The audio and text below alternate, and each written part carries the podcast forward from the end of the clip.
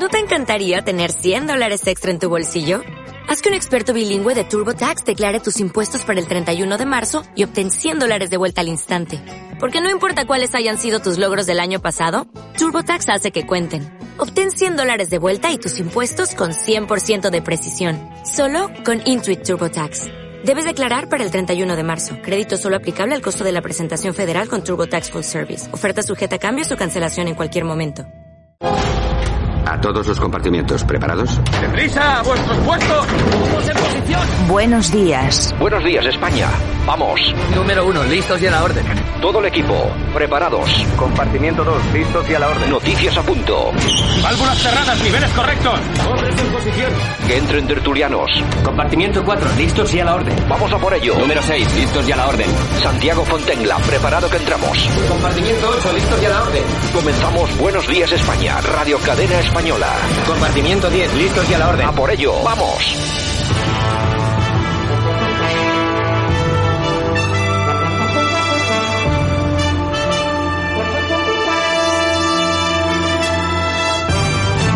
Buenos días España, aquí estamos un día más, 16 de abril 2021, es viernes, nos enfrentamos al fin de semana, esto se acabó, se va acabando por lo menos, todavía queda todo el día de hoy. Y nada, bueno, nosotros que volvemos eh, como siempre, puntuales a nuestra cita con todos nuestros oyentes que nos escuchan a través de las más de 80 emisoras de radio que transmiten nuestro programa en toda, a lo largo y ancho de toda la piel de toro que todavía aún hoy se sigue llamando de momento mientras nos dejen España. Y comenzamos, eh, como siempre, con saludos super cordiales de Javier Muñoz, de todas las personas que lógicamente van a participar en el programa y de este que os habla Santiago Fontenla. Siempre las malas noticias que, con las que tenemos que amanecer. Sanidad registra 9.663 nuevos casos de COVID, 126 muertes y la incidencia sube a 202. Así que Seguimos con malas noticias, malas noticias también para el PP y para Tony Cantó, que el Constitucional los mantiene también con Agustín Conde fuera de la lista del PP. Bueno, vamos a hablar de todas estas cosas y de mucho más. Hoy vamos a tener con nosotros a la consejera de Medio Ambiente de la Comunidad de Madrid, a doña Paloma Martín. Vamos a hablar eh, con Roberto Vaquero, después de todo el lío que se ha montado con su manifestación eh, de conmemoración de la Segunda República. Eh, es colaborador habitual nuestro, bueno, hoy hablaremos de eso y también le comentaremos algo también de la polémica con los Menas en Madrid. Vamos a, estar con Francisco Lázaro, vamos a hablar un poco de economía, vamos, bueno, eh, y nuestras secciones habituales con Yolanda Couceiro Morini y también con eh, Francisco Gómez. En fin, un poco de todo, vamos a ir a ello. Muchas gracias por sintonizarnos. Comenzamos.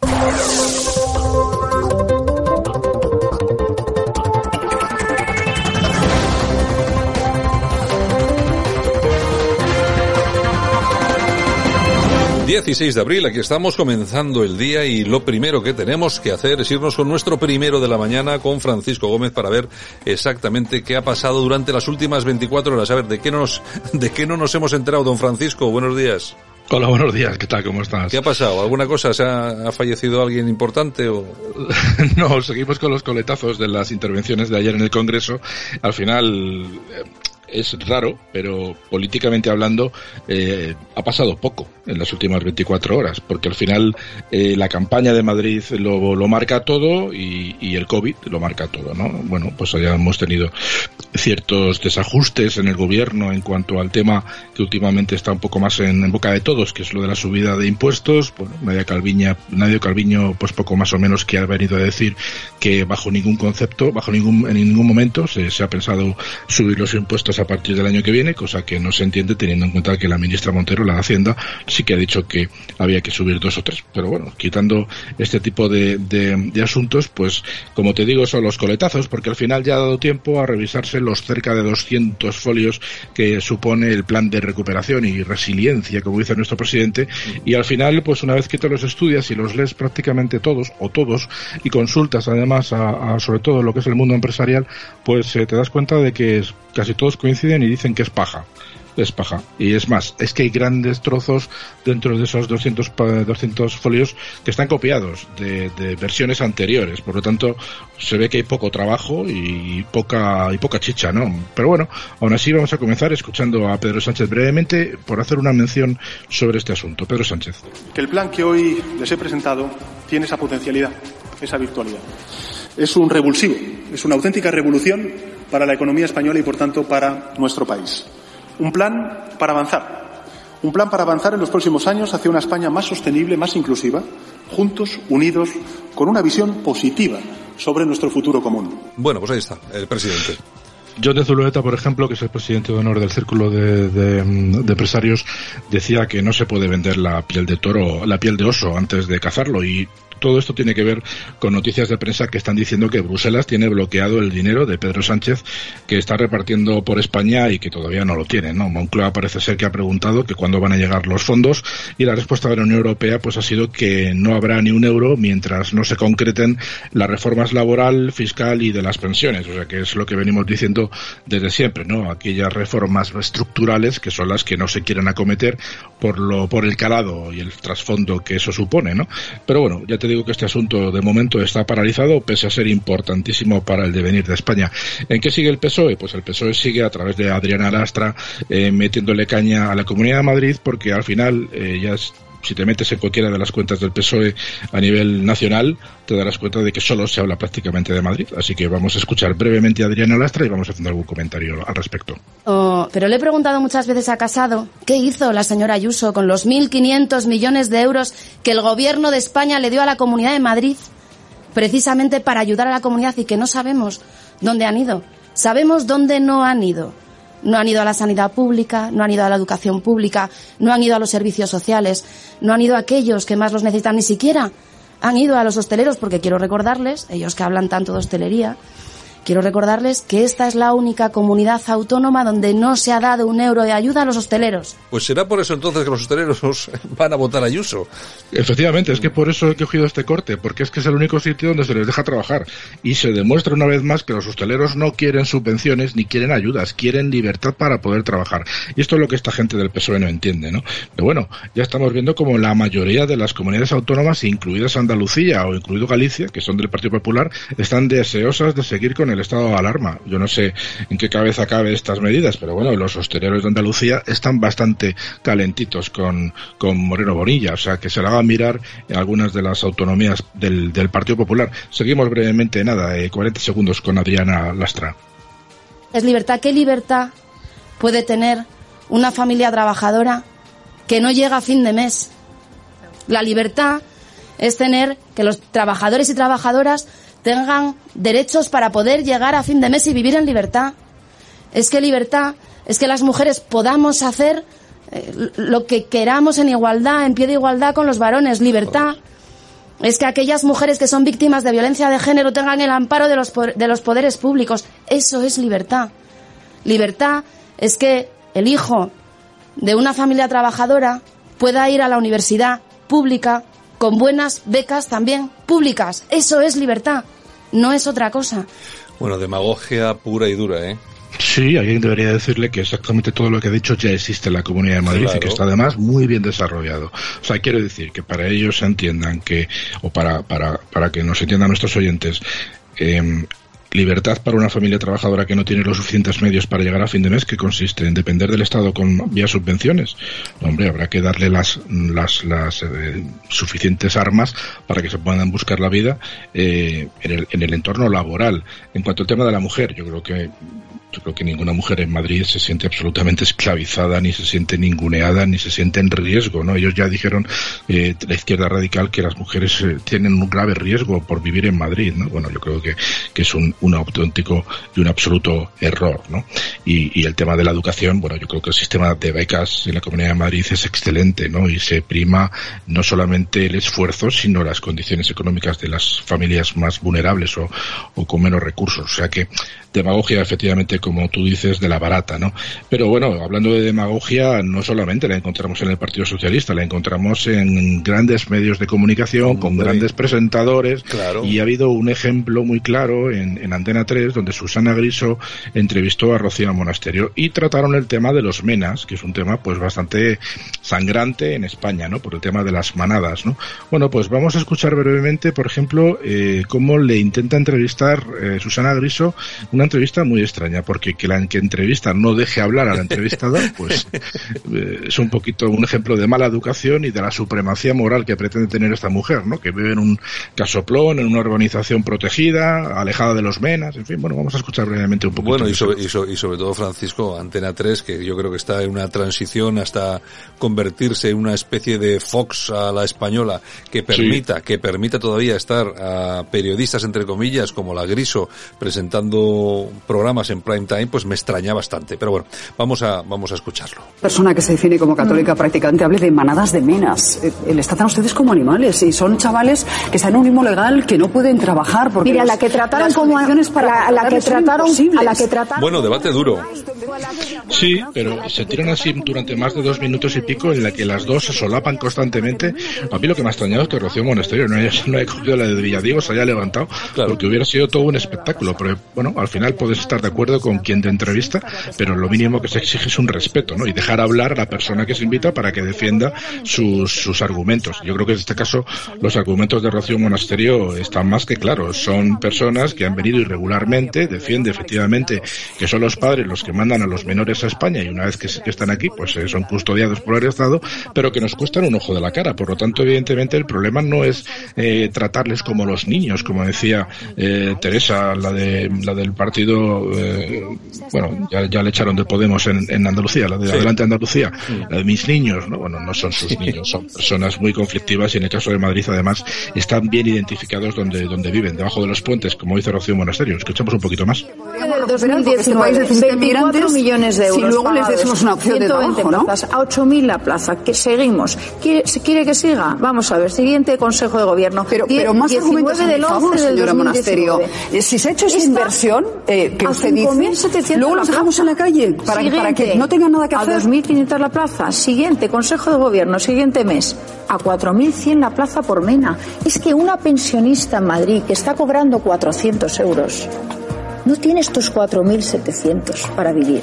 Es que un autónomo que está en las colas del hambre y que nadie le coge el teléfono para darle una ayuda, no tiene los 4.700 euros que le damos un MENA en Madrid para vivir. Para usted realidades es que un niño medio, un niño medio de cualquier barrio de Madrid, cualquier tiene madre, un la tiene un autónomo cualquier madre no tiene 4.700 euros para vivir.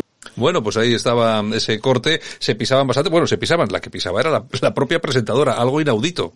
Sí, a mí me parece una falta de educación importantísima al, al, margen de que si no te gusta a quien vas a entrevistar, no, lo entrevistes. No, la entrevistes, no le llames. Pero bueno, es un, estamos acostumbrados a este tipo de, de, sectarismo periodístico, ¿no? Y o mediático, ¿no? Pero bueno, al final es lo que, lo que tenemos. Y ya, para ir cerrando, si te parece, pues nada, confirmar finalmente que Tony Cantó no va a entrar en las listas. Ya dijimos ayer que a través del Es Radio eh, decían que sí, que, que, lo tenían bastante claro, porque tenían contactos en el Tribunal Constitucional pero hoy se han tenido que echar atrás y, reconocer que efectivamente no ha sido así, ha sido un empate y finalmente el presidente del, Supremo pues es el que ha tomado la decisión y se queda fuera. También adelantamos ayer que había una tercera persona que posiblemente también tuviera que quedarse fuera de las listas, como así ha sido, o sea que tiene que corregir a tres personas que evidentemente no, no podían acceder a esas listas por no estar empadronadas a tiempo. Luego también un asunto que ha resultado curioso y tiene que ver con los gastos de los de los ministros, ¿no? Recordarán ustedes que hace poco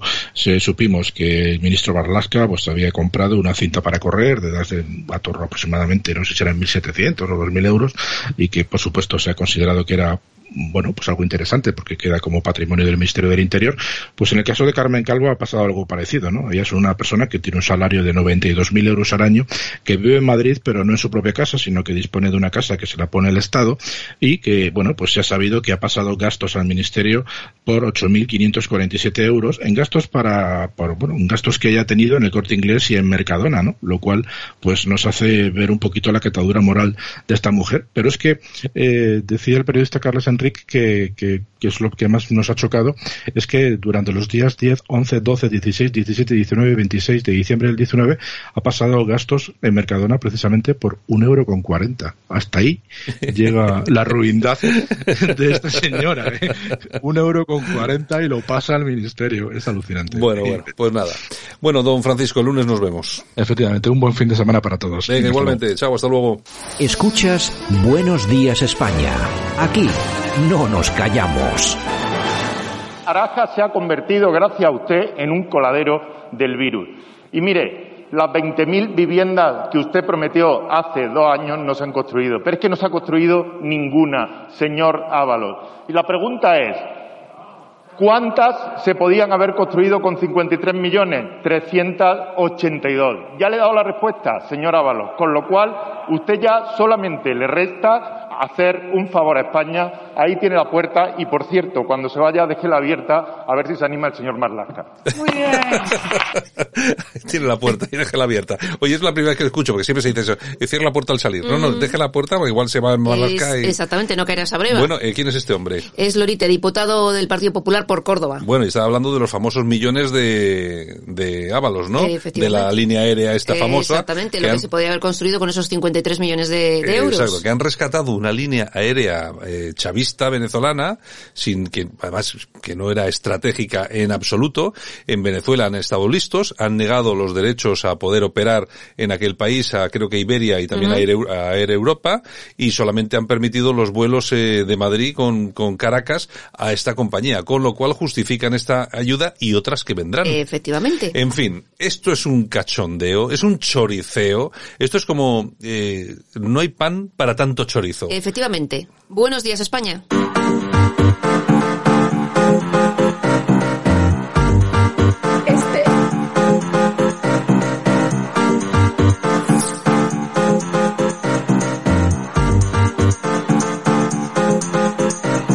Radio Cadena Española no nos cansamos.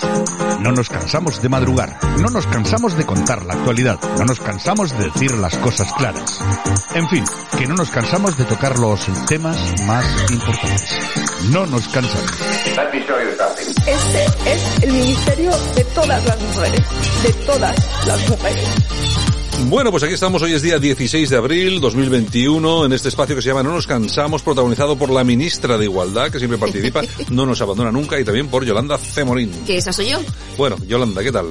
Bueno, pues aquí estamos de viernes, fin de semana, Oye, ya está, con esa ya está. pandemia. Ya está, ya estamos, estamos, el fin de semana, ya fin de está. semana, estamos, vamos, de lleno. Bueno, bueno, hemos, pasamos ya el Ecuador del mes. o Así que es. Bueno, no- y el constitucional que ha hablado deja fuera de las listas eh, de Ayuso a, a Tony Cantó. Bueno, pues lo deja fuera. Va a dar Pero esa- oye, pueden ir imputados y condenados como Isa Serra, por ejemplo, en otras Mm, listas, sí, sí, pero sí, Tony. Cantó, pues hombre, que se empadronó tarde. Sí, y entonces por eso no va. Bueno, y eso que tiene casa en Madrid, que, es donde creo que vive ahí algún hijo suyo algo así, o no sé. Bueno, En fin, fin. en fin. Bueno, que son, de todos modos da igual. Vamos a ver, si alguien piensa que esto le puede afectar Para nada. a Ayuso en el tema de votos y de, nada, va Por cierto, ¿has visto las botellas de cerveza, la campaña de cerveza que han hecho los hosteleros en Madrid? Sí. Impresionante. Sí, sí, sí, ahí, ahí circulan por ahí unas, eh, ¿cómo es? Yo con Ayuso, ¿no? Eh, la caña, por- eso es, la caña de España. No, de cañas por España es de Vox. No, la caña de España. Esto es la caña Ayuso. de España y Sí, sí, la sí. cerveza Ayuso. Pero bueno, ya tiene la Madonna Ayuso, una pizza, patatas a lo Ayuso por lo de los huevos, o sea, vamos.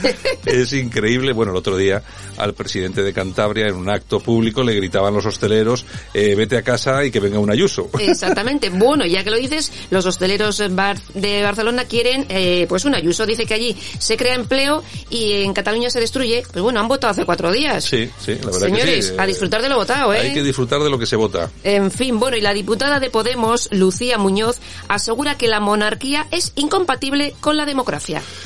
Tal cual. Bueno, Pero tú, no nos tú- de espanto, ¿eh? tú fíjate, hace falta ser ignora, in- vamos a ver, indigente intelectual que no sabe en el régimen en el que vive. Nosotros vivimos en una monarquía parlamentaria. ¿El Parlamento cómo se elige? Democráticamente, en unas elecciones hay partidos políticos que libremente se presentan a las elecciones y cuyos candidatos son elegidos. ¿Cómo que la monarquía es incompetente, es eh, Incompatible. incompatible Mm. con la, con la democracia si vivimos en un sistema de monarquía parlamentaria absolutamente democrático. Es que sois unos indigentes mentales de agarra teca y curva. O por lo menos escondéis vuestra inteligencia para intentar engañar a los españolitos de pie. Que algunos les engañan. En fin, bueno, y seguimos porque la alcaldesa de Getafe del PSOE, Sara Hernández, ha fijado como uno de los objetivos de su equipo de gobierno que todos los niños y niñas tengan relaciones sexuales satisfactorias. O sea, este es el problema de la alcaldesa de Getafe. Yo es que, no, es que, es que es una gente. Luego escuchas hablar, que luego lo tendremos. Hoy vamos a, vamos a tener también a Roberto Vaquero, que es el presidente del Frente Obrero, que es de izquierda, es, uno de izquierda que viene por aquí, que viene, que viene, mucho por aquí. Y es que no me extraña, dice, eh, él siempre me dice, joder, que la gente dice que me meto más con la izquierda que con la derecha. Pero claro, es que la izquierda es tan inútil, es, que... es tan inútil como estos. Sí, sí, sí, o sea, ¿a quién se le ocurre decir este tipo de cosas de los niños, relaciones sexuales satisfactorias, los niños que lo único que tienen que dedicarse es a jugar, a comer, a comer bocadillos de nocilla ir al cole y al ir al cole y estudiar. Joder, es que, es, un asco, es un verdadero asco. En fin, bueno, y en el Independiente nos cuentan que la vicepresidenta Calvo se gastó el año pasado en plena pandemia más de 8.000 euros en gastos protocolarios, eh, consumiciones en restaurantes, eh, supermercados y grandes almacenes. Claro, porque tiene la tarjetita, entonces hay que echarse esa mano dinero no es de ella, es de los demás. Claro, el dinero no es de nadie. Ay, señor. Bueno, voz populi.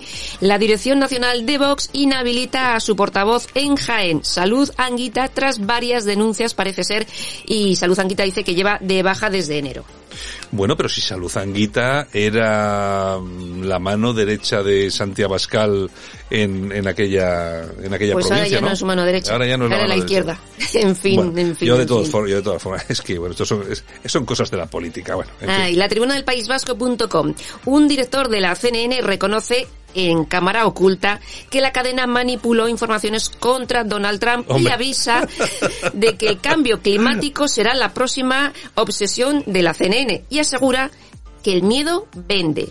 Y razón no le falta, ¿eh? Vamos a ver, lo que pasa que también es cierto que a, buenas horas que nos vienen a vender esto, ya lo sabíamos ah, nosotros. lo sabemos, sí, sí, sí. esto lo cuentan para, por si alguien no lo sabe. Estos son, estos son los medios progres que se dedican a meter miedo a la gente para que cambien su opinión. Metieron el miedo sobre Donald Trump. Decían, acuérdense, antes de las primeras elecciones, nos meten la tercera guerra mundial. Bueno, resulta que ha sido el único presidente que no ha bombardeado. Ha sido el que ha llegado a acuerdos con temas, con gente tan extraña como los de Corea del Norte ¿Y los tiroteos ahora con Biden? ¿Son día sí, día también? Sí, es que hay tiroteos. Resulta que... Eh, ¿Para todos los días? Ayer, uno, ayer eh, un tiroteo en un hospital. Sí, sí. Bueno, usted, pero que, ah, pero no era culpa de Trump. Eh, sí, es culpa de Trump, es culpa de Trump. En fin, es lo que... Bueno, la razón. Un hombre sufre una trombosis en una pierna tras vacunarse con AstraZeneca en Málaga. O sea... Pero que corten ya lo de la AstraZeneca, por favor, que corten ya el tema de AstraZeneca. Manden que estamos muy preocupados. manden las vacunas ya al, como dicen en, en México, al carajo. Al carajo. Bueno, Inés Arrimadas está muy preocupada porque dice que el PP quiere sustituir a Ciudadanos por Vox tras las elecciones de Madrid. Pero si Ciudadanos mm, dudo que entre. Sí, si no, si no entras no puedes protestar. ya está pidiendo, ya está pidiendo. Y bueno, vamos a ver, y aquí tú fíjate cómo son las elecciones de Madrid. Vamos, mira, por cierto, vamos a entrevistar dentro de un ratito a Paloma Martín, que es, la, que es la consejera de Medio Ambiente de la Comunidad de Madrid, que vamos a preguntarle pues, pues por su departamento, a ver cómo va, y también cómo van las elecciones. Bueno, yo no sé qué te estaba diciendo. Ah, bueno, sí, el, tema, de el tema de la monasterio. Yo no creo que, que veamos a Vox en el gobierno, porque vamos a ver, eh, tienen dos problemas. A Ciudadanos dices. Eh, no, no, no, a Vox. Ah.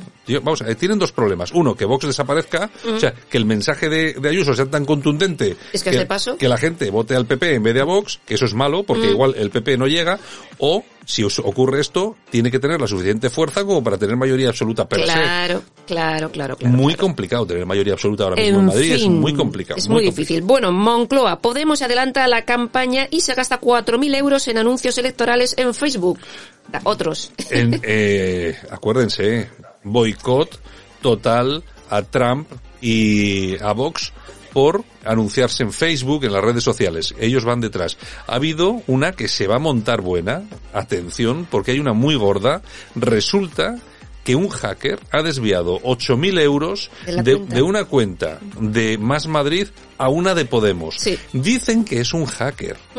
Claro, yo pregunto, Diego, ¿eh? ¿No podría ser posible? Quizá pudiera ocurrir que alguien con acceso a determinadas contraseñas se haya ramplado los 8.000 pavos. En este país todo puede ser. O sea, que eso no es ser un hacker, eso es ser un ladrón directamente. O sea, una lipendi, una ah, lipendi. Ya veremos. Cuidado que eso también puede traer cola. Bueno, noticias de corazón. ¿Qué tenemos por ahí? Bueno, el próximo miércoles estará en directo en el plato de Telecinco Rocío Carrasco. Muy bien, muy bien, me parece o sea, que muy va bien. a contar y va a poner los puntos sobre las sillas sobre lo que se está contando hasta ahora. Bueno, a mí me parece bien, y además te voy a decir una cosa, creo que, vamos a ver, porque estos, estos tíos de la fábrica de la tele, estos que hacen lo de Telecinco, eh, son unos genios. Entonces, yo creo que son los que le han recomendado, o por lo menos habrán puesto sobre la mesa, y habrán dado el ok, la gente de, de Rocío Carrasco, para, para hacer un parón en lo que es el, toda la docuserie, y que ella vaya allí para responder a determinadas eh, preguntas.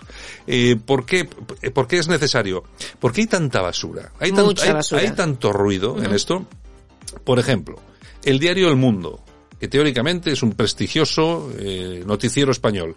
O sea, hablando de las pastillas del Rocío, de Rocío Carrasco. Poniendo en duda todo. Poniendo en duda todo cuando hay papeles, etcétera, etcétera. Pero es que vemos a la parte de la familia, Bueno, bueno. o sea, negando, no, es que esta mujer no durmió nunca con su madre en la habitación. ¿Y qué más da? Así, vamos a ver, si es que el problema de todo esto es que la gente se queda en los detalles. Ah, ¿en si la- durmió o no durmió? en la, en la espuma de las olas. No, no, no. Aquí lo que preocupa son las olas. Resulta que hemos visto el, el otro día em, la documentación de Rocío Carrasco en la que enseña los papeles por los cuales da la custodia compartida, mari- ofrece, al- ofrece la custodia sí. compartida a su marido, que tardó seis meses en firmar, claro, porque mientras duraban esos seis meses, él estaba en Crónicas Marcianas poniéndola verde. Haciendo de buen padre y diciendo que la madre Claro, no... tuvo que llamar esta a Sarda para decirle, oye, que eso lleva aquí seis meses. Y entonces Sarda dijo, oye, o firmas esto o te najas del programa a la voz de ella. Sí, pero Sardá cayó y no dijo allí, oiga, que este señor ha mentido. Sí,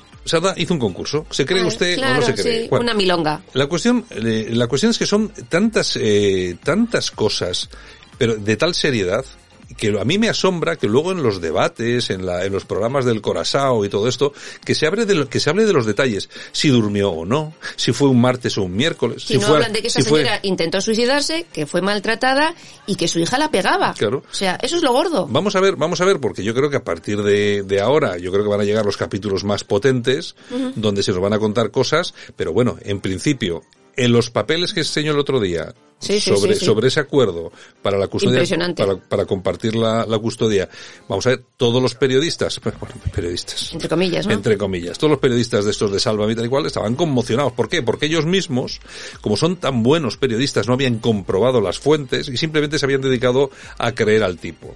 Yo lo que no lo que no sé, lo que no entiendo es qué hacen todavía ahí. Porque si Telecinco fuera una cadena seria, a todos los que han comentado sobre esto, sin tener pruebas fehacientes, tenían que ser despedidos. Pues entonces tendrían que haber despedido a, toda, a casi bueno, todo Telecinco. Bueno, pues igual a casi todo Telecinco. Sí, sí. Es que lo que no podemos hacer es estar diciendo, eh, bueno, ahora es muy buena Mm. esta señora, es muy malo el Antonio David, cuando han sido todos ellos los que han dado cobertura a este tipo sí. sin comprobar nada de lo que les decía. Algún día contaré algo que me hicieron a mí. Bueno. En fin, bueno, y Raquel Mosquera que ha sido ingresada por un brote psicótico. Hasta la dado Bueno, ya el yuyu ahí, que se está recupere, nerviosa. que se recupere, que se recupere. Toñejas. Venga, vamos a dar unas toñejitas, Javier, por favor. si Para el parece bien. ministro Duque, el astronauta. ¿Por qué? ¿Qué pasa? ¿Qué ha hecho el astronauta? Se ha dicho en relación a las vacunas, como están llegando, no llegan, tardan, tardan menos. Dice que bueno, que esto ha pasado siempre, que si tardan un poco más tampoco pasa nada. que no pasa nada. No sé. nada, la gente Ustedes- se está muriendo, pero no, ustedes- no, tranquilos, ¿eh? Ustedes vayan muriendo lentamente y en orden, que no pasa nada. ¿Qué más? Aplausos. ¿A quién? Francisco Amaro. ¿Quién es este señor? Pues mira, este chaval tiene 29 años, es de Granada y es el primer científico español que ha ganado un premio British Journal of Sport Medical por una tesis sobre medicina del deporte. Bueno, pues siempre traemos a los mejores españoles del mundo. Bueno, y este podría ser perfectamente uno de esos españoles pues, relevantes, no, lo siguiente. Un libro quedará abierto. Bueno, yo que sé que os gusta, incluso hasta los más pequeños, hasta los TikTokers que nos escuchan, les gusta Nino Bravo. Esta canción, Esta será mi casa. ¿Por qué lo traemos hoy? Pues mira, tal día como hoy, pero del año 1973, fallece Luis Ferry Llopis, más conocido como Nino Bravo, y tenía 28 años. Sin que nadie se siente en ella. Allí quedará mi amor. Valenciano y una de las mejores voces musicales de este país, comienza su carrera en 1960. Esa será mi casa cuando me vaya yo. Esa será mi casa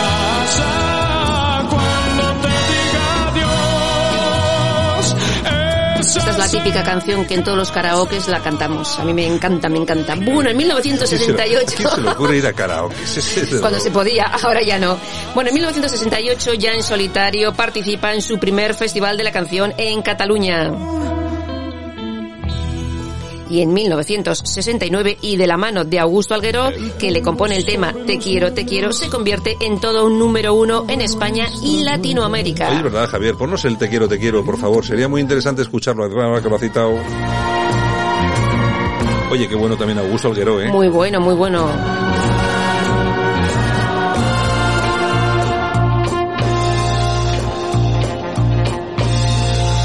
De por qué te estoy queriendo. muchos éxitos y premios y por desgracia eh, a una, en una carretera pues bueno eh, conducía su coche y tuvieron un accidente cuando se dirigía a Madrid para participar en un festival Mi canción desesperada te dará la explicación.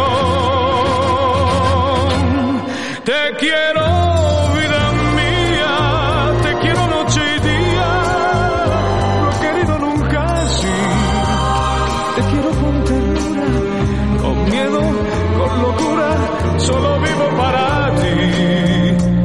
Bueno, tenemos más cosas, ¿no? pues mira tal día como hoy pero del año 1956 Raniero de Mónaco se casa con Grace Kelly en el Palacio de Mónaco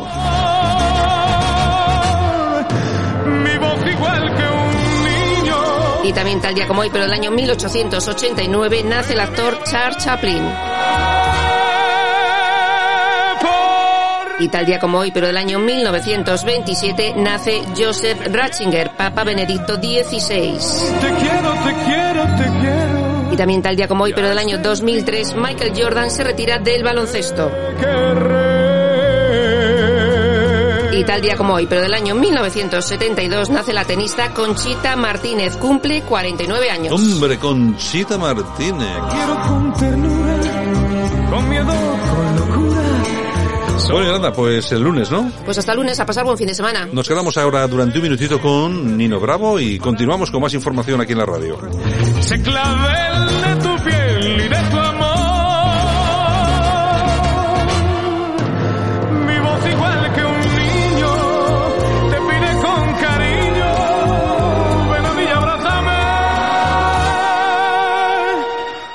Escuchas Buenos Días España. Aquí no nos callamos. Y nosotros que estamos en tiempo de información, en tiempo también de entrevista, nos vamos hasta Madrid porque ahí tenemos a doña Paloma Martín, que es la consejera de Medio Ambiente de la Comunidad de Madrid. Doña Paloma, ¿qué tal? Buenos días. ¿Qué tal? Buenos días, encantada de estar con ustedes. Bueno, ahí está la precampaña muy animada, sobre todo con el desembarco del señor Pedro Sánchez, ¿no? Que sigue, sigue empeñado en meterse con los madrileños, no ceja, ¿eh? Sí, pues me ha quitado la palabra de la boca. Efectivamente, está empeñado en despreciar a Madrid y a los madrileños. Y eso es lo que está en juego, ¿no? El próximo 4 de mayo. Elegir entre el modelo de Ayuso, valiente, que favorece el emprendimiento, la actividad económica, o tener el modelo eh, Sánchez y Iglesias en la Comunidad de Madrid. Nos jugamos mucho el próximo 4 de mayo. Bueno, de todos modos, las encuestas les, no es que les sean favorables, son muy favorables. Incluso hay alguna que apunta a una mayoría absoluta. Bueno, las encuestas son encuestas, siempre eh, hay que tomarlas como tal, pero bueno, son tendencias que hay que tener en cuenta que son muy importantes, ¿no?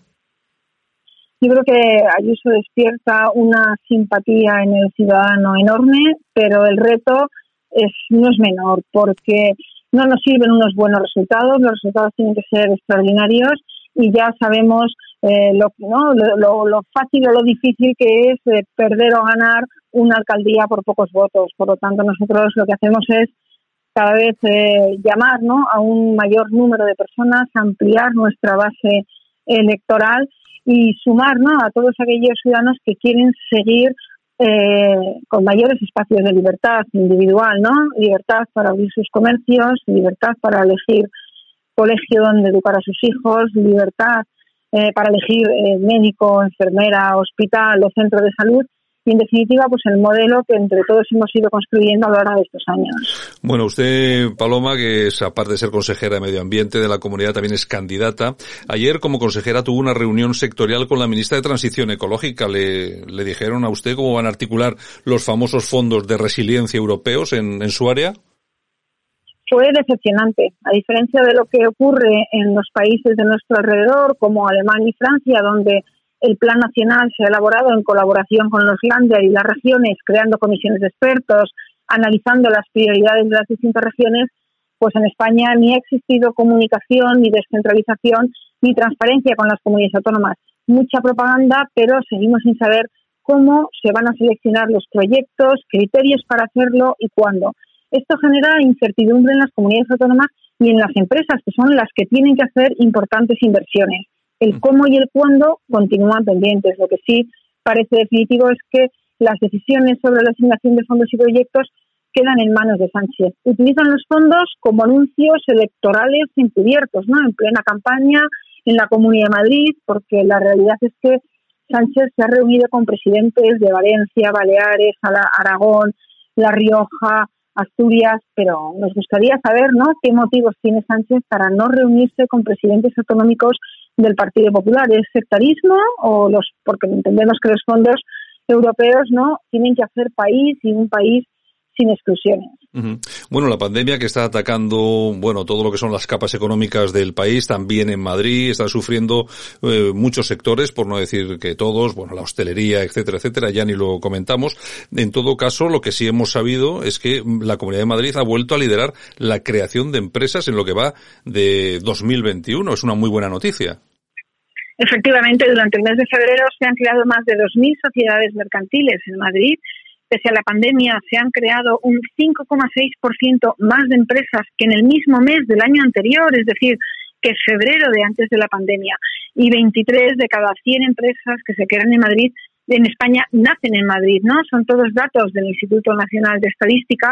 En 2020, la Comunidad de Madrid también lideró la creación de empresas con más de 17.000 la libertad de la que habla la presidenta y candidata Isabel Ayuso, pues es la mejor receta, ¿no? Para la economía, libertad es tener bajos impuestos para que quien se esfuerza obtenga los frutos de su trabajo. Libertad es eliminar trabas burocráticas para emprender una actividad económica, ¿no? Libertad es que quien quiera abrir un comercio lo abra o cierre los días y las horas que quiera hacerlo. Cuando hay libertad, las personas pueden tomar mejores decisiones para sí mismas, ¿no? Ellas saben mejor que nosotros eh, qué es lo más adecuado para sus vidas.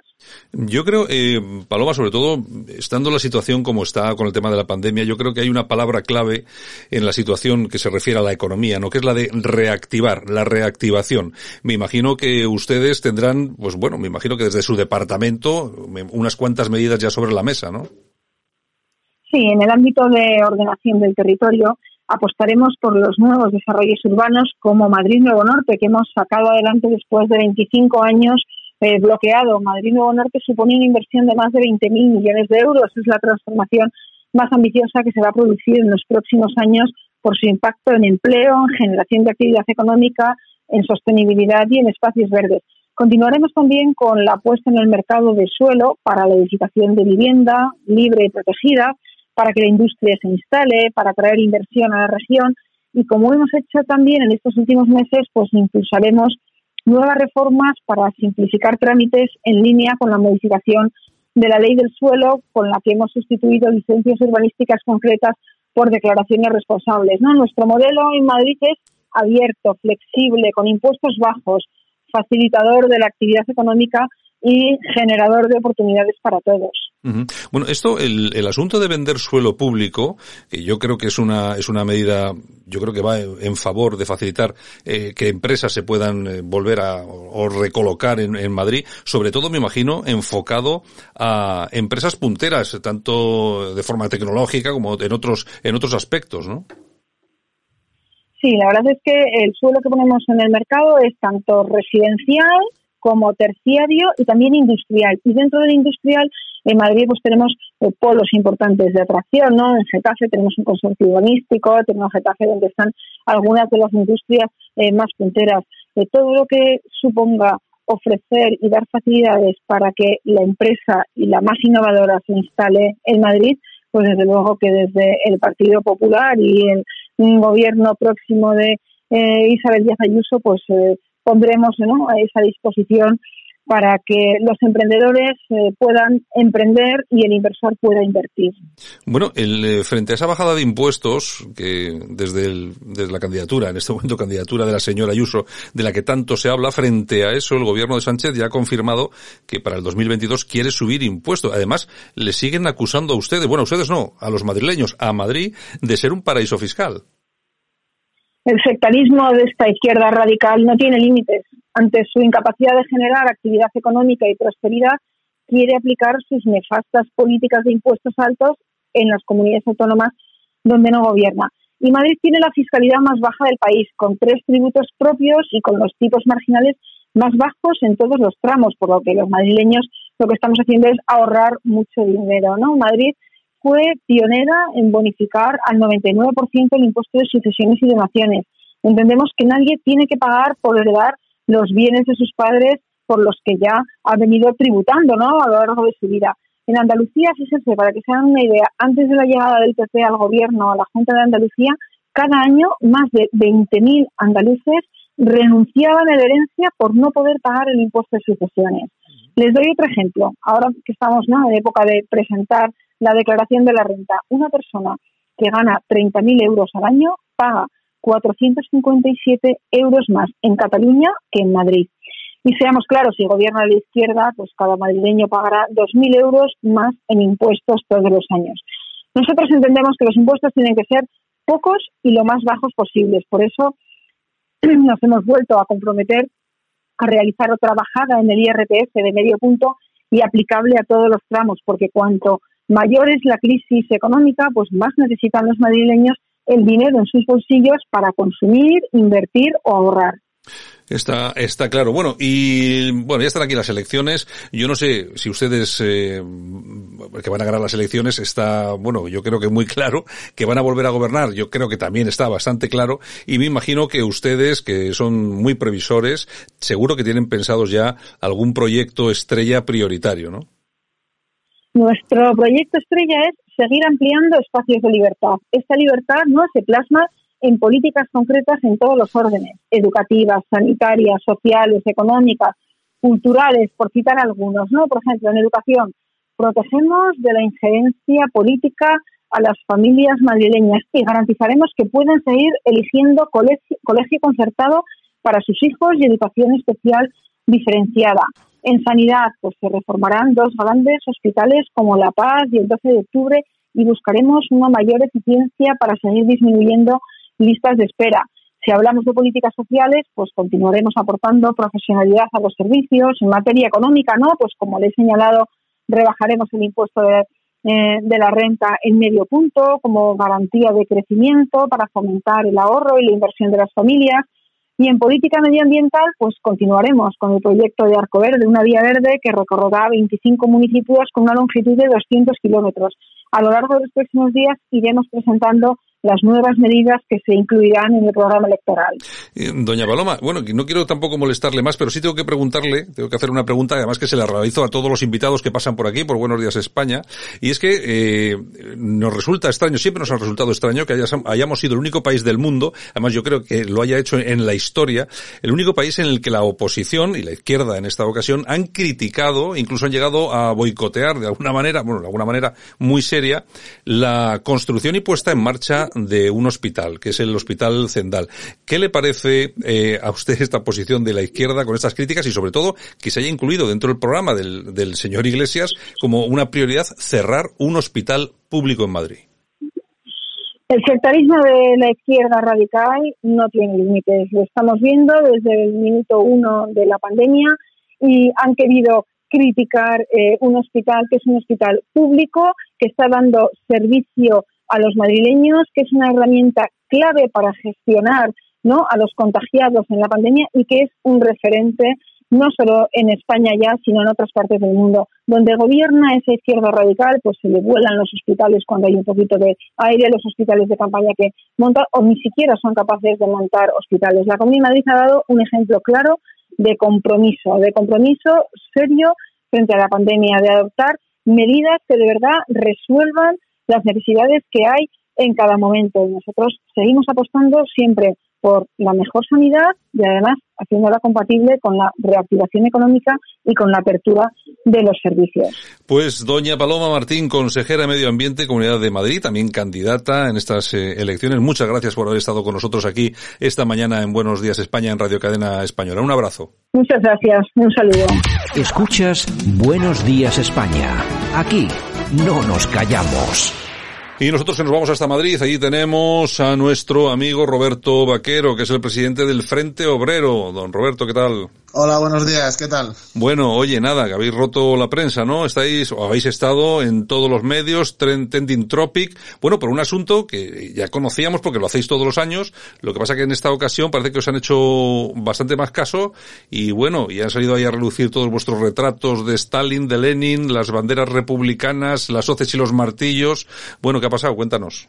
Bueno, pues ha pasado que este año, como está el tema de las elecciones de comunismo-libertad, pues tanto a la gente del PP como a la gente de Podemos, sobre todo, pues han estado acusándonos de, bueno, de todo tipo de cosas, pero los de Podemos han estado acusándonos de hacerle la campaña a Ayuso, como si no fuera una cosa que hiciéramos todos los años, y no comprenden que aunque compartas o no algo o estés totalmente en contra, pues la gente tiene agenda propia, ellos no, ellos van al día a día y a intentar trepar como puedan, pero que la gente tiene agenda propia. Nosotros llevamos 10 años haciendo que es un desfile por los muertos, lo que hacemos, porque como ayer la gente va de borrachera, fumando, de fiesta y cosas así, pues el movimiento republicano cada vez está más muerto y nosotros lo que hacemos es algo pues más de honor a los muertos y cosas así que bueno, que a la gente le choca un poco, pero porque la cultura de la izquierda ahora es la cultura del calimocho, entonces pues nosotros no, no nos reconocemos en eso y hay gente que bueno, que dirá que menuda imagen, que no sé qué, pero bueno, es una imagen combativa y es una imagen también de lo que somos. Nosotros no engañamos a la gente.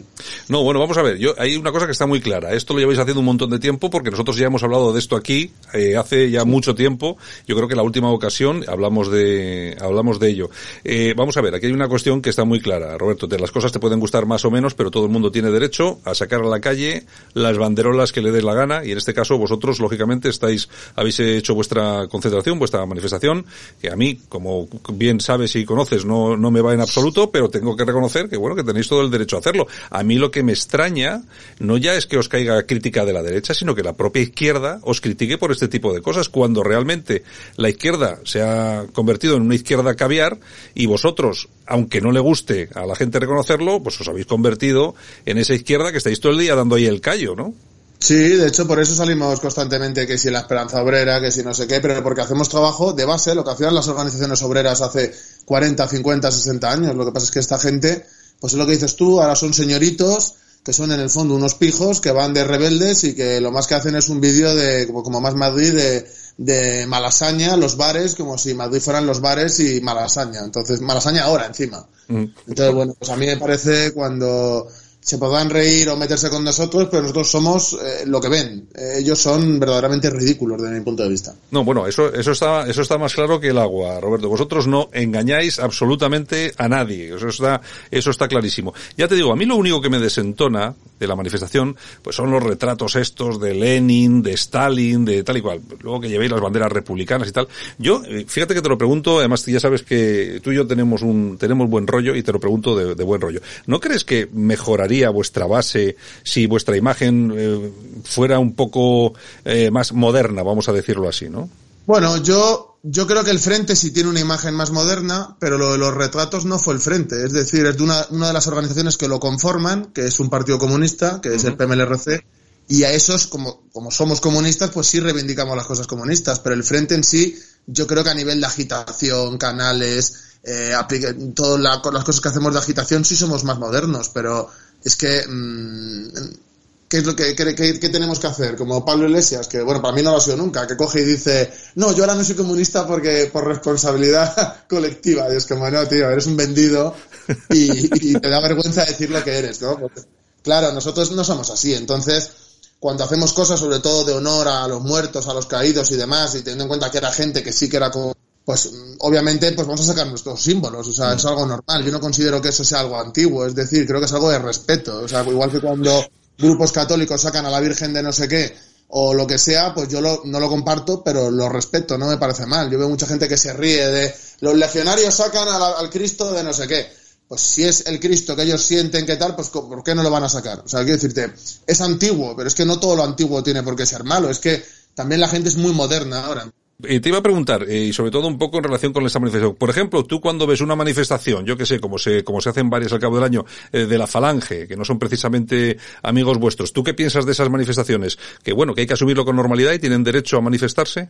Mira, yo te digo, eh, porque la- las que se crean las polémicas suelen ser por las de los muertos. Mm, claro, sí, siempre. Es que muertos tiene todo el mundo. Muertos tiene todo el mundo y muertos para reivindicar tiene todo el mundo. Y creo que eso es imposible de eliminar. Es decir, a mí ahora mismo me puedes coger y decir, yo qué sé, por ejemplo, la tumba de Cipriano Martos, que vamos todos los años. Tú me puedes coger y prohibir legalmente ir y te puedo asegurar que algo vamos a hacer para ir, porque son nuestros muertos. Es decir, es que cuando alguien siente que es algo suyo, no les puedes atacar en plan de, no, no puedes llorar a tus muertos. O sea, es que pretender eso es eh, es que es imposible. O sea, es que no me imagino a los falangistas diciendo no, no vamos a reivindicar a nuestros muertos que han muerto por nuestras ideas. Dice el PSOE. Pues no me los imagino. Es decir, obviamente yo no comparto ni las ideas de que murieron ni nada por el estilo, pero creo que a los muertos hay que dejarlos descansar. Es decir, no tiene. Yo puedo atacar sus ideas, las organizaciones que existen hoy en día, pero a los muertos en sí, además en abstracto, ni siquiera una personalidad, sino los muertos en general, yo creo que todo el mundo tiene muertos y a los muertos hay que respetarlos. Yo siempre lo he pensado. De hecho, la gente que profana cementerios, que van y atacan tumbas, es que lo hay de todos los bandos. Es decir, porque yo he visto tumbas de falangistas destrozadas y he visto tumbas de comunistas destrozadas. Y a mí, sinceramente, es que yo creo que incluso esa gente que ha muerto por esas ideas no haría eso jamás. Eso estoy, estoy casi conven- convencido, eh, Roberto. Bueno, pues nada, por la polémica. Bueno, ya, según algunos, ya le habéis hecho media campaña a Ayuso, según, según parece, que no sé, no acabo de entender muy bien esa, esa afirmación, pero bueno. De todas formas, me gustaría comentar contigo otro tema, eh, últimamente también ha habido algo de polémica con el tema de los, de los menas. Y lo que me gustaría saber es qué eh, idea tenéis vosotros de esta cuestión, una cuestión que además tiene mucha polémica, se habla mucho de ello, hay muchos, eh, los menas que son los menores eh, no acompañados, es decir, que no vienen si están sin sus padres, muchas veces sí que los envían sus propios padres desde, desde Marruecos, intentando que aquí se busque la vida de otra forma mejor, pero bueno, ya vemos exactamente lo que hay. Pero la cuestión sí es cierta, eh, Roberto, que nos cuestan un dineral, eh, en la Comunidad de Madrid están costando del orden de los 5.000 euros al mes cada mena, y claro, a la vez estamos viendo, sobre todo en estos tiempos de pandemia, que no hay ayudas, colas del hambre, los autónomos se las están pasando negras, Mm, no sé, puede ser un poco excesivo que no haya un control más exhaustivo de qué es lo que estamos haciendo en relación a este tema y lógicamente en estas en estos momentos en los que todo el dinerito se necesita. No sé cómo lo veis vosotros. Bueno, nosotros eh, hemos sido muy criticados porque esto es un tema polémico, pero lo que te voy a decir yo posiblemente sea más polémico todavía. Pero creo que el problema está en la gente que se lucra con, con la inmigración ilegal. Y creo que el problema principal que habría que, mm, que pensar, ¿no? A la hora de solucionar no es que un centro nos cuesta X dinero, sino solucionar el, problema por lo que cuesta X dinero. Es decir, eh, esa gente que está viniendo y que pasa necesidades, que se muere en el mar, etcétera, etcétera, esa gente que luego viene aquí y que efectivamente eh, hay, que, hay que invertir en que puedan estar en unas condiciones dignas y demás, eh, ese problema, ¿por qué surge? Es decir, porque hay unas mafias, las cuales están totalmente conchavadas con Marruecos y que dependiendo de los intereses de Marruecos en un momento concreto, de repente hay más inmigración o menos inmigración según le convenga a Marruecos y a las negociaciones con España, están presionando a España para los comercios, para los temas territoriales, etcétera, etcétera, a través de esto, de inmigración masiva que lo que hacen es meter aquí carnaza, porque los tratan como a carnaza, que les da igual que se mueran en el mar o que creen problemas sociales aquí. Entonces yo creo que lo primero que habría que hacer es dejar las cosas claras con Marruecos y actuar contra estas mafias para que no lleguen aquí. Es decir, la gente que llega aquí tiene que llegar con unas condiciones dignas e incorporarse a la producción del país y que aporten al país. No puede ser que la gente que venga no venga a aportar al país, porque entonces no está en una situación de igualdad ni de nada. Es decir, yo lo hago una, una perspectiva de clase y no racista. Pero es que una cosa es eh, tener una perspectiva de clase o no ser racista y otra cosa es ser nihilista, que es lo que hace la izquierda actual, que aboga por las fronteras abiertas. Las fronteras abiertas es la anarquía y la destrucción del país. Y que esas personas pues no lo pasen bien y que vengan aquí a ser una eh, subclase. O sea, vivir en la pobreza absoluta y, y es que a los progres les da igual. Y no puede ser, es decir, la gente que está aquí tiene que tener unas condiciones dignas de vida, pero tiene que aportar a la producción del país. Es decir, no puede ser que sea eh, estar aquí y que tengan que vivir y depender de ayudas, etcétera, etcétera. Lo que tienen que hacer los que estén es poder trabajar, es poder aportar y poder ayudar a desarrollar el país. Y la gente me dirá que soy un farcista por decir esto, pero es que creo que es una cuestión de, de, de vamos, de tener dos dedos de frente. Que me digan un solo país que tenga inmigración con fronteras abiertas y que su economía se desarrolle de manera correcta y que no se creen problemas sociales. No existe. Hombre, y problemas sociales, desde luego en España, eh, bueno, con los índices de inmigración que tenemos, que son grandes, pero bueno, no son tan abrumadores como puede ocurrir en Francia o en otros países, eh, tenemos problemas sociales, pero tampoco tanto. Lo, lo, por ejemplo, lo que sí hemos, hemos podido comprobar es que en más de una ocasión sí que estos, estos chavales, algunos, eh, hay que generalizar, nunca es bueno, algunos estos chavales sí que han estado involucrados en actos violentos, incluso violaciones, las famosas manadas, aunque también las ha habido de españoles, también hay que reconocerlo, porque hay que ser como, como hay que ser, ¿no? Pero bueno, yo yo creo que todo esto lo que genera es un, es un gran problema eh, y sobre todo que viene, como dices tú, que a mí me parece por lo menos, de la ineficacia de la política española y luego también de los intereses de Marruecos. Eh, hace no demasiado tiempo entrevistábamos aquí al exministro de Asuntos Exteriores, a Margallo, y hablando del, tema este de la inmigración nos decía que una vez, eh, siendo el ministro de Exteriores, resulta que detuvieron una, un barco, que era, era un yate del, de, del rey de Marruecos, eh, por equivocación, bueno, y el enfado fue tanto que en dos semanas nos encontramos en España con más de 15.000 inmigrantes. Es decir, que es cierto lo que tú dices, que según abra o el grifo Marruecos, así lo vemos venir.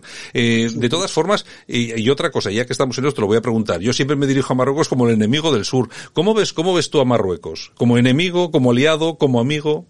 A ver, yo diferencio de lo que es eh, el, los, el, pueblo marroquí en sí, que están sufriendo claro, eh, claro. Eh, el régimen terrible de allí, pero yo lo veo como una dictadura islámica terrible que no hace más que chantajear a España y crear problemas. O sea, yo lo veo como como un gobierno eh, catastrófico para los intereses y el desarrollo de España. O sea, yo sí lo veo como ahora mismo con las posiciones que tienen y cómo juegan con su propia gente para que se mueran en el mar para las presiones políticas. Yo lo veo como una dictadura terrible y que va en contra de los intereses de España, por supuestísimo. Bueno, y a lo que hay que sumar también esa alianza que cada vez toma más cuerpo y más peso con Estados Unidos. Hay que recordar que se, se le está vendiendo armamento de todo tipo y calibre a Marruecos, con eh, incluso con cláusulas eh, cuando se vende también a España para no poder utilizar utilizarlos contra ellos, que están siendo utilizadas en estos momentos para otras cuestiones internas que tienen, y el, lo que es cierto es que está teniendo bastante más perspectiva en el escenario eh, internacional ahora mismo que España, ¿no? Por lo menos en relación a lo que es Estados Unidos. Y desde la época de la Marcha Verde, España no ha hecho más que conciliar constantemente. Y es una cosa que es que va en contra de sus propios intereses, porque Marruecos lo que quiere hacer es el Gran Marruecos, el Sáhara lo tiene como lo tiene, que es una colonia, literalmente, claro. uh -huh. y, y, luego están todo el día jugando con la gente con el tema de la inmigración. La red, por ejemplo, aquí islamista que tiene montada, que controla, eh, vamos, es que controla el islamismo aquí en España. Sí, sí, sí. Son gente vinculada a Marruecos. Es que eso no puede ser. Es como si nosotros mandáramos a alguien ahora a un país a montar la comunidad española que hubiera ahí algo que es como un grupo de presión dentro del país. Es que nos declararían prácticamente la guerra. Y nosotros estamos conciliando y conciliando y conciliando. Y es que nos vamos a convertir eh, a nivel social en Francia. Y la gente dirá, oh, qué racista lo que estás diciendo. Es que al revés. Para mí racista es querer meter a la gente en guetos y romantizar los guetos como si fueran algo bueno. Los guetos son, es miseria, es podredumbre para la gente, es que la gente viva en la miseria, es fomentar la incultura y es fomentar en el fondo la segregación. Es que el rollo este de los barrios multiculturales, que no sé qué, es mentira. Es mentira, están haciendo guetos. Ojalá fueran barrios multiculturales, pero es que son guetos. Y eso, estamos caminando hacia Francia, hacia volúmenes de inmigración como los de Francia o Estados Unidos. Y hay unos problemas de segregación y raciales en esos sitios y mucho más grandes que los que hay en España. Entonces, estamos viendo las orejas al lobo y en vez de apretar, lo que estamos haciendo es seguir la corriente. Y encima la gente que está siguiendo la corriente es izquierda, antes eran, bueno, es que de verdad han hecho un cambio radical en 10, 15 años que, que, normal que haya gente como nosotros que se rebote contra esto, pero porque es que son los que la gente nos dice, no, es que criticáis más a la izquierda que a la derecha. ¿Quién está gobernando? ¿Quiénes son los que están haciendo estas políticas? ¿Quién se está bajando los pantalones ahora con Marruecos? ¿Cómo no nos vamos a enfrentar a eso? Obviamente. De todos modos, sí que tenemos que hablar, a ver si hablamos un día eh, sobre la caída del, del muro de Berlín, del Berlín y el cambio ideológico, táctico y estratégico de la izquierda que pasa de defender a los obreros, a la izquierda, por lo menos la izquierda progre que conocemos, que pasa de defender a los obreros a defender a minorías, ¿no? Los feministas, los ecologistas, etcétera. Tenemos que hablar un día de eso, Roberto. Yo creo que viene de antes incluso, pero, pero sí, sí, cuando quieras. Venga, oye, pues un abrazo. Gracias por estar aquí. Buenos días, España. Gracias a ti. Escuchas Buenos Días, España. Aquí no nos callamos. Y nosotros que nos vamos a ir hasta Bilbao, ahí está Francisco Lázaro. Don Francisco, ¿qué tal? Buenos días. Hola, buenos días. ¿Qué tal por Bilbao? Aparte de mucho bilbaíno y bilbaína, yo le pregunto, yo estoy también en Bilbao y lo pregunto pues por más que nada para pasar los primeros segundos. Todo bien entonces, ¿no? Por cierto, por cierto, mañana sí. mañana tenemos que recordar que el Atleti vuelve a jugársela, ¿no? En esta ocasión contra el Barça. ¿no? Sí. ¿Tú eres tú eres futbolero? La verdad no mucho, pero me gusta que me gusta que la gente en Bilbao pues eh, esté contenta cuando gana su equipo. Sí, bueno, igual, igual que en todos los sitios, ¿no? Hombre, por lo menos que no, que no pase lo que sucedió en la última final, que fue un descontrol total no, con incidentes, etcétera, etcétera. Bueno, oye, eh, Francisco, vamos a ir, vamos a ir, vamos a hablar un poco de, de, economía. He visto un artículo en tu página web para todos nuestros amigos que nos escuchan, que se llama, su página web es whatthestory.es y tienes un artículo que me ha parecido muy interesante, hablando de economía, que se titula El plan de recuperación de Sánchez, panacea o espejismo. El, la pregunta está muy bien planteada, entre otras cosas porque yo creo que el 99,9% de los ciudadanos españoles no entendemos el plan de recuperación de Sánchez. Así que es muy bueno leer el artículo o que tú ahora mismo nos lo vayas a explicar para saber entonces de qué estamos hablando. El, el plan de recuperación de Sánchez, lo de los famosos 140.000 millones, ¿es una panacea o es un espejismo? Francisco. Bueno, realmente este es el tema de moda últimamente. Más que de moda, es un tema crucial para el futuro del gobierno de Sánchez. Uh -huh. Se trata de las famosas ayudas europeas para reactivar la economía después del coronavirus. Pero eh, aquí tenemos, eh, por ejemplo, un, una, una impresión que causa todo este plan es eh, la magia de las cifras, 140.000 millones. Parece que con eso ya vamos a conseguir salir de todos los problemas y de ahí viene pues toda la historia. ¿Qué pasa con los 140.000 millones? ¿Por qué no acaban de llegar? ¿Cuánto me va a tocar a mí? ¿O qué van a hacer con ellos? Etcétera. Pero eh, la cuestión es mucho más complicada de lo que se piensa. Sí, porque en principio los 140.000 millones no son reales. Eh, vamos a ver, hay 70.000 70 millones eh, que teóricamente van a llegar de Europa, que tampoco es que sean muy reales tal cual, y otros 70.000 que tenemos que poner nosotros, ¿no? O eso creo. En realidad lo vamos a poner todos nosotros, porque el Banco Central Europeo no eh, tiene líneas de crédito directas. El Banco Central Europeo es una administración que reúne a, a, los bancos centrales de los diferentes países. Y el mecanismo de financiación es el siguiente. El Banco Central Europeo da permiso a los bancos centrales, por ejemplo al Banco de España, uh -huh. para que descuenten la deuda emitida por el gobierno. El gobierno emite su deuda, la lleva al Banco de España y el banco eh, pone en las cuentas del gobierno el dinero correspondiente a esos bonos. Es decir, que todo el dinero lo aportamos nosotros con cargo a la deuda. Ya, bueno, y claro, aquí todo funciona muy bien mientras no haya inflación. Por supuesto, porque de lo contrario estamos creando una masa monetaria que no se correspondería con la capacidad productiva de la economía y nos desbordaría. Pero en estos años tenemos el, el, la circunstancia de que ya no hay inflación en el mundo. Ya. Bueno, de todas formas, tú hablas en el artículo, por ejemplo, mientras no haya inflación, el truco funciona a las mil maravillas, dices, ¿no? Pero a largo plazo, las consecuencias para el tejido económico y empresarial eh, de cualquier país son desastrosas. Crecimiento incontrolado de la deuda, empresas zombificadas, disminución progresiva de los salarios reales, pérdida de la productividad y un retraso de reformas necesarias para responder a los retos de envejecimiento demográfico y la digitalización. La verdad es que describes aquí un paisaje bastante preocupante. Sí, pero es que es así. En realidad pensamos que con el dinero se va a resolver todo y no es así. Lo que importa es la capacidad productiva de la economía. Si estamos a la espera de que nos financien nuestros problemas, no hay ningún estímulo para mejorar ni para cambiar las cosas. Lo que realmente se necesitaría es una, es una política de fomento de la productividad, crear un ambiente más favorable a las empresas, fomentar el emprendimiento. Eso es lo que necesita la economía. Si se hicieran las, una serie de reformas que potenciasen la economía, ni siquiera serían necesarios esos 140.000 millones.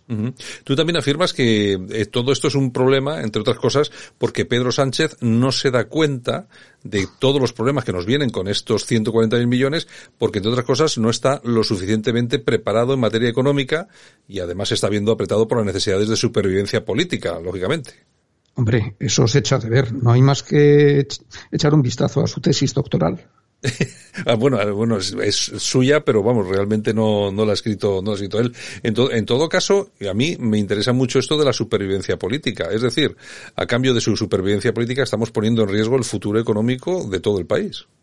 Está claro, porque Pedro Sánchez ha prometido a todo el mundo el oro y el moro, a las autonomías, ha prometido gastos en infraestructura, ha prometido a sus socios de gobierno que va a respaldar determinadas partidas presupuestarias, si eh, las ayudas de Bruselas no llegan, entonces se le hunde todo el castillo de naipes. Vamos a ver, eh, todo este dinero es dinero virtual, ¿no? Mm, sí. O sea, es, es, dinero que realmente no existe. O sea, es, que, ni siquiera es dinero todavía porque no se han tomado los acuerdos. El Tribunal Constitucional alemán está bloqueando el Plan Europeo de Recuperación y además se, necesita que esas ayudas, eh, todo ese programa, esté aprobado por los 27 miembros de la Unión Europea. ¿Dónde está, dónde está el mayor problema, Francisco? ¿En que no tenemos dinero o que, que la cosa ya no funciona? Es decir, el, problema realmente es que la economía no funciona porque la, la, han hecho no funcionar y si la hicieran funcionar bien no nos harían falta esos 140.000 millones. La economía española, para decirlo con pocas palabras, está devastada. Pero no es la devastación que procede de las guerras, ni de las catástrofes, ni siquiera del coronavirus. Es una devastación que viene, pues, del anquilosamiento, del desgaste del sistema político, del fracaso de unas políticas acumuladas durante eh, décadas y también del, del, agotamiento de todo este ciclo que comenzó a partir del famoso plan de estabilización del año 1958. Se necesitan reformas. No se necesita una luz de dinero. Tú recoges también el artículo que eh, dices en el artículo una economía dinámica no precisa de ninguna luz de dinero y me ha sorprendido que dices lo que se necesita es una fiscalidad razonable, menos burocracia, un clima favorable a la actividad empresarial y emprendimiento y luego este detalle. Esto es algo tan evidente que hasta la China comunista lo entendió. Es una, es una, es una afirmación muy fuerte. ¿eh? No, no, pero es que es así, porque todo el mundo está discutiendo cuál es el secreto de los chinos. Unos siguen diciendo todavía, al igual que hace años, que es gente que trabaja por unos salarios de hambre, o sea, salarios bajos. Pero eso era así hace 15 o 20 años. Ahora ya no. Ahora China ha dado un salto muy grande y es puntera en, en, muchas, en muchas tecnologías modernas que solo se han podido desarrollar por, eh, por, un, eh, por una circunstancia, porque el gobierno chino apoya a los empresarios. Eso no se dice, pero es así. En, en China, tiene un clima empresarial muy dinámico, pues porque allí apuestan por eso, por el emprendimiento. Los empresarios chinos, eh, mientras no se metan con el gobierno, pueden hacer lo que les dé la gana. Lo que quieran. Oye, y pones el ejemplo de Japón también, ¿no? Japón sería el ejemplo contrario. Es, un, es un país que desde 1990 vive inmerso en una situación de crisis permanente que ha recurrido a la misma política monetaria que nosotros queremos eh, emprender ahora para salvar a la Unión Europea, es decir, inyectar miles de millones en la economía sin ningún resultado. El crecimiento de Japón es renqueante. Mm. Bueno, eres absolutamente pesimista, ¿eh? porque acabas diciendo en el artículo, eh, después de todo esto, dices, con que en España, con su falta de seriedad, su tendencia a la anarquía y la barbarie y los bajos niveles de formación típicos de ese país, ni te cuento. Eres pesimista 100%. Bueno, pero hemos de ver este pesimismo como algo muy relativo, porque en todo proceso de declive llega un momento en que hay que tocar fondo y esperemos que después la situación mejore. Bueno, pues eh, Francisco Lázaro, gracias por ilustrarnos un poco. Recomendamos a todos nuestros lectores, a los que les apetezca leer algo de economía. A mí me parece muy interesante porque estamos viendo todo este asunto de los 140.000 millones desde otro punto de vista eh, diferente a lo que nos normalmente nos cuentan. Creo que es muy interesante. La página watchthestory.es, ahí está la página con un montón de artículos de nuestro amigo y compañero Francisco Lázaro. Francisco, un abrazo y nos vemos la semana que viene. Oye, gracias a vosotros por vuestra atención. Escuchas Buenos Días España. Aquí no nos callamos. Dice que quieres bailar como te da la gana, cuando te da la gana, sola con tu pana. Yeah, you say you wanna live life and get what you wanna and do what you wanna. Y shake what you wanna, yeah. Para, para. Bueno, y hasta aquí hemos llegado. Saludos súper cordiales. Fin de semana. Nosotros regresamos el lunes. Esperamos regresar, que no pase nada.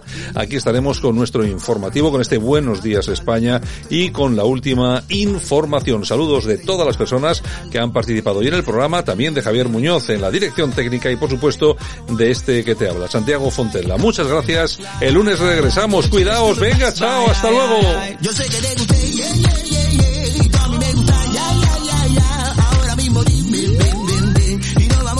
Fiesta. Dale, dice que quieres bailar. Como te da la gana. Cuando te da la gana. Sola con tu pana. Yeah,